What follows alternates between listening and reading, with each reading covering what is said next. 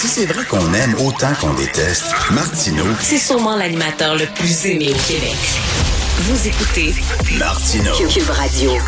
Quoi qu'en pense Éric Duhem et Anne Casabonne, il y a une seule porte de sortie à cette crise-là, c'est la vaccination. La vaccination, malheureusement, il y a des récalcitrants. hein. On a tout essayé, des messages télévision, des euh, des témoignages de gens qui s'étaient pas fait vacciner, qui se sont ramassés à l'hôpital, qui le regrettent, qui encouragent les antivax à se faire vacciner. Bref, mais il y a un noyau dur qui veut rien savoir. Il y a aussi des gens euh, qui sont un peu marginaux, qui sont déconnectés, peut-être qu'ils ne parlent ni l'anglais ni le français, qui savent pas trop trop ce qui se passe exactement.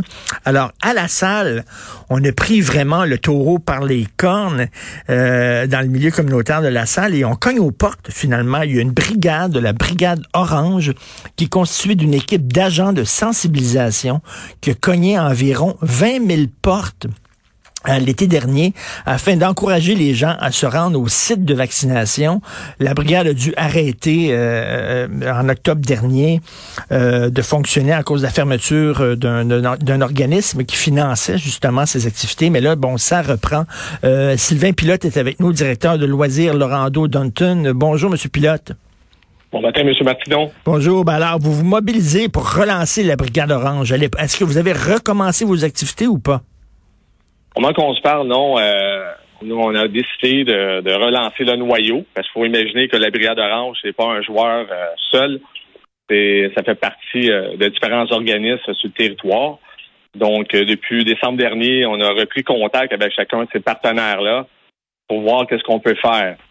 Il faut imaginer que le nerf de la guerre dans ce, ce, ce défi-là, c'est d'avoir euh, un milieu euh, concerté et Ouais. avoir aussi euh, du financement. Donc, comment qu'on se parle, vous l'avez si bien dit tantôt, euh, en, en octobre dernier, euh, un des acteurs euh, qui était le fonds euh, COVID-19, euh, fonds COVID Québec 19, a tout simplement euh, mis fin.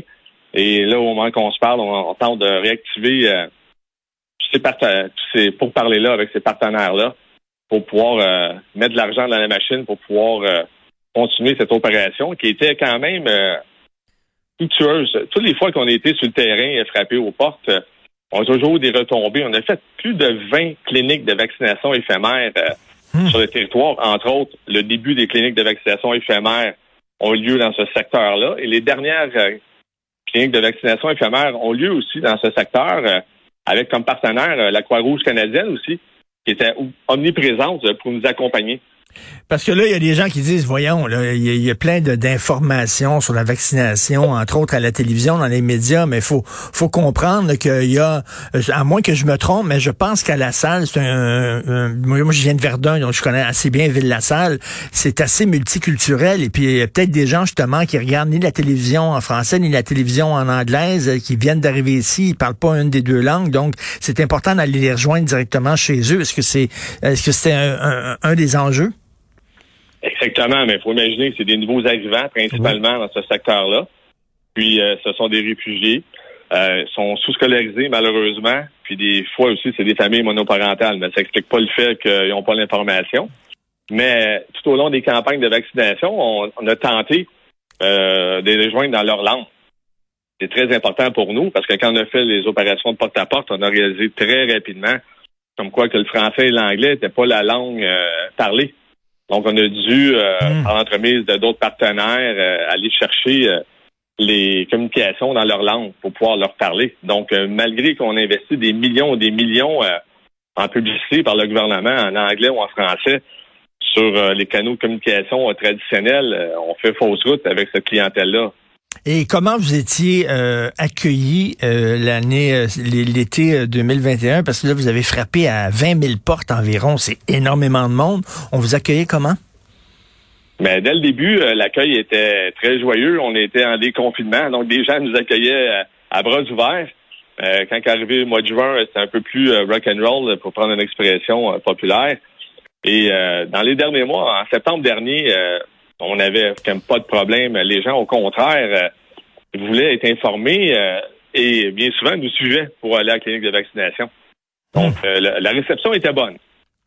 La réception était bonne, c'est ça. C'est parce que des fois on peut, euh, on sait que à Outremont, par exemple, c'est un des quartiers de Montréal les moins vaccinés parce que entre autres, il y a la communauté assidique qui est vraiment très fermée à la vaccination euh, sous des prétextes religieux. Est-ce que vous frappiez à des, à des, obstacles comme ça, là, où les gens disaient par ma religion, par ma culture, euh, ça va contre, ça va contre ce que je suis, la vaccination? C'est sûr qu'on a dû euh, débuter à cette réalité-là, mais toujours dans un ton courtois. On, hmm. faisait juste euh, distribuer des dépliants, on donnait des lignes, parce qu'on est, on, les dirigeait vers la première ligne, dans le fond, on voir, euh, vous pouvez parler avec tel travailleur social, vous pouvez parler avec des infirmières si vous présentez ce cycle de, de vaccination. Donc, on n'a pas eu vraiment à avoir des conflits sérieux là, hmm. tout au long de ces semaines-là sur le terrain. Quand vous dites tantôt 20 000 portes, euh, dans ce quartier-là, on a passé plus de sept fois. Donc, on n'a pas passé une fois et tout était bien orchestré euh, tout au long des visites. Euh, on, mettait dans un premier temps des affiches, parce que bien souvent, c'est des immeubles. donc, on mettait des affiches pour dire comme quoi qu'on était pour repasser. On repassait, on communiquait, et après, on repassait à l'aide de camions crieurs ou avec des affiches. Donc, euh, hmm. on peut pas dire que cette opération-là n'a pas bien été euh, attachée. Mais malheureusement, le momentum a voulu qu'en septembre dernier, tout s'arrête. Mais euh, c'est une sacrée bonne initiative, je trouve, là, parce que justement, on le sait que c'est le nerf de la guerre. C'est la seule porte de sortie qu'on a, c'est la vaccination. C'est né comment, ça, la brigade orange? Parce que ça vient du milieu communautaire de la salle, c'est ça? Exactement. Donc, nous, en, en 2018, on, fait des activités dans les parcs de sensibilisation. On sait que des fois, il peut y avoir euh, un petit peu de délinquance dans les parcs. Et en, en 21, euh, on a été invité par le biais de la table de développement social à déposer un projet. On avait déjà, nous, euh, ce concept-là qui était déjà sur la sur les sur les cartons. Et on a tout simplement dit, mais on va aller de l'avant. On avait déjà cette reconnaissance-là de la part des gens du milieu. Donc, une couleur orange, euh, ça, ça frappe l'imaginaire. Donc, euh, c'est facile euh, d'aller vers les gens. Les gens peuvent nous associer rapidement. Et aujourd'hui, au moment qu'on se parle, mais on fait juste dire Brigade Orange, on est déjà capable d'associer le travail qui a été effectué sur le terrain, sur l'ensemble du territoire de la salle. On parle de 20 000 portes. Ça veut dire que c'est toutes les portes de la salle qui ont été frappées par nos agents de sensibilisation. On avait au-dessus de 20 personnes sur le terrain et euh, parfois on était accompagné aussi de la Croix-Rouge, qui est un partenaire important pour nous. Euh, on était jusqu'à des fois à 30, 40 agents de sensibilisation sur le terrain. Et ça, c'est une brigade, comme vous dites, qui est née là, pour euh, un peu sensibiliser les, jeunes euh, contre la criminalité, en fait, là, pour lutter contre la criminalité dans le quartier. Et puis bon, maintenant, vous faites de la sensibilisation pour la vaccination.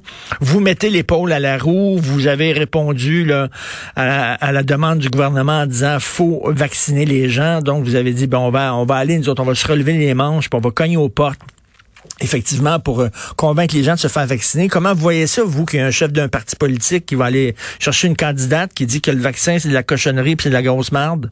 Il me semble que ça va contre ce que vous essayez de faire de votre part. Ben, je vais me donner une petite réserve là-dessus, mais effectivement, je veux dire, au moment qu'on se parle, je pense que le combat, c'est faire partie de la solution et non du problème. Donc, je pense que vous connaissez ma position. Tout à fait. ben, j'espère que, écoutez, votre brigade va, vous allez pouvoir trouver un organisme qui va vous financer parce que je trouve que l'idée est très bonne. Euh, c'est pas tout le monde qui regarde la télévision, c'est pas tout le monde qui regarde la radio. Il y a des gens qui viennent de débarquer ici, qui ne parlent aucune des deux langues officielles. Et ces gens-là, la seule façon d'aller les rejoindre, c'est de cogner à leur porte. Donc, ben, bravo, euh, Monsieur Sylvain Pilote, directeur de loisirs Laurando Dunton. Merci, bonne journée. Merci, M. Martineau. Bonjour.